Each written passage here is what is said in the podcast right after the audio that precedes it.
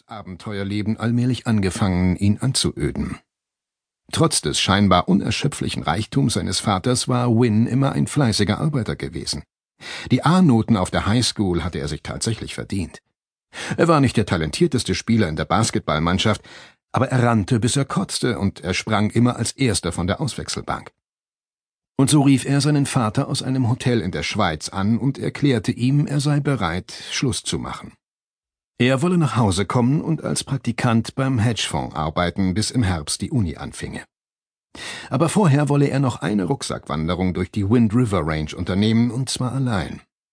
15 Tage, nur er und sein Backpack. Ein letzter Trip, um einen klaren Kopf zu kriegen. Und das hatte funktioniert. Beim Wandern spürte er, wie die Reste von Alkohol und Gras durch seine Poren verdampften. Am dritten Tag fühlte er sich wieder frisch und wach, und am fünften kletterte er ein paar leichte Strecken am Fels.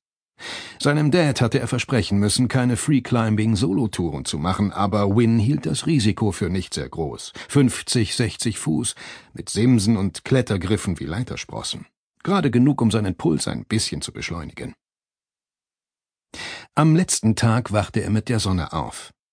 Das war der Preis, den der Teufel dafür verlangte, dass man in einem Zelt schlief. Einen Moment lang lag er still mit geschlossenen Augen da und hoffte auf ein bisschen mehr Schlaf. Er atmete ein paar Mal tief durch, und da spürte er das Kitzeln. Er riss die Augen auf, und da ragte sie in sein Blickfeld. Er stieß einen Schrei aus und schlug sich die Spinne von der Wange. Sie bewegte sich flink und krabbelte davon, in die Ecke des Zeltes. Wynne packte einen seiner Wanderstiefel und schlug die Spinne zu Brei. Noch jetzt, als zehn Meilen des Pfades hinter ihm lagen und er vielleicht noch fünf Minuten bis zum Startplatz und zu seinem Truck zu gehen hatte, schauderte es ihn unwillkürlich, wenn er daran dachte. Er wollte wirklich gern glauben, dass er keine Angst vor Spinnen hatte, aber die da war so nah gewesen, in seinem Gesicht, Igitt. Wynne hatte ursprünglich daran gedacht, einen Jet zu chartern, so dass er dicht an Lander heranfliegen könnte, aber letzten Endes war es tatsächlich einfacher gewesen, nach Denver zu fliegen, trotz der fast sechsstündigen Autofahrt. Vorher hatte er nichts weiter tun müssen, als den Concierge-Service von American Express anzurufen. Als Blackcard-Inhaber hatte er verabredet, dass jemand ihn am Gate abholte und geradewegs zu einem Toyota Land Cruiser brachte. Und dabei interessierte es niemanden, dass er erst 19 war. Als er am Startplatz und bei seinem gemieteten Truck war, ließ Wynne seinen Rucksack zu Boden fallen. Nach 15 Tagen Wandern fühlte das Ding sich ein gutes Stück leichter an. Zum einen hatte er seinen gesamten Proviant aufgegessen, und zum anderen hatte er sich an das Gewicht gewöhnt. Trotzdem tat es gut, die Last los zu sein. Er angelte den Autoschlüssel aus einem inneren Seitenfach und öffnete die Heckklappe. Dann holte er sein Handy heraus und schaltete es ein. Während es hochfuhr, durchwühlte er sein übriges Gepäck nach irgendeinem guten Snack.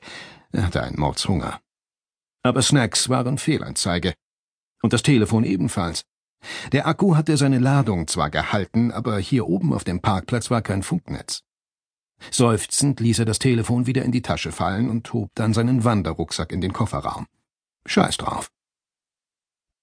Knapp eine Stunde später, kurz nach zwei Uhr nachmittags, rollte er ins Stadtzentrum von Lander, Wyoming.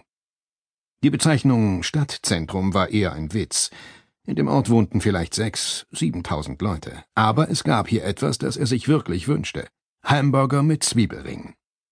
Er kam zum Lander Bar and Garnet Grill, sah sich nach einem Parkplatz um und fand einen hinter der nächsten Kreuzung. Das war einer dieser Übergangsriten für Backpacker in der Wind River Range. Du kommst zurück in die Stadt und stopfst dich im Bar und Grill mit gebratenem Essen voll. Vielleicht würde er sogar noch ein Eis essen. Er dachte kurz daran, sich ein Hotelzimmer zu nehmen, aber besser gefiel ihm die Vorstellung, noch am Abend in Denver zu sein, eine Suite im Four Seasons zu beziehen und ein rothaariges Mädchen anzurufen, das er in Thailand kennengelernt hatte. Sie hatte ihr Juniorjahr am College unterbrochen und zum Teil dort verbracht.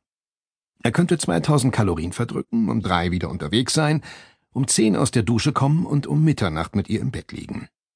Das hörte sich sehr viel besser an als eine Übernachtung in einem Motel mit papierdünnen Wänden in Lander. Er stieg aus dem Truck und blieb einen Moment lang stehen.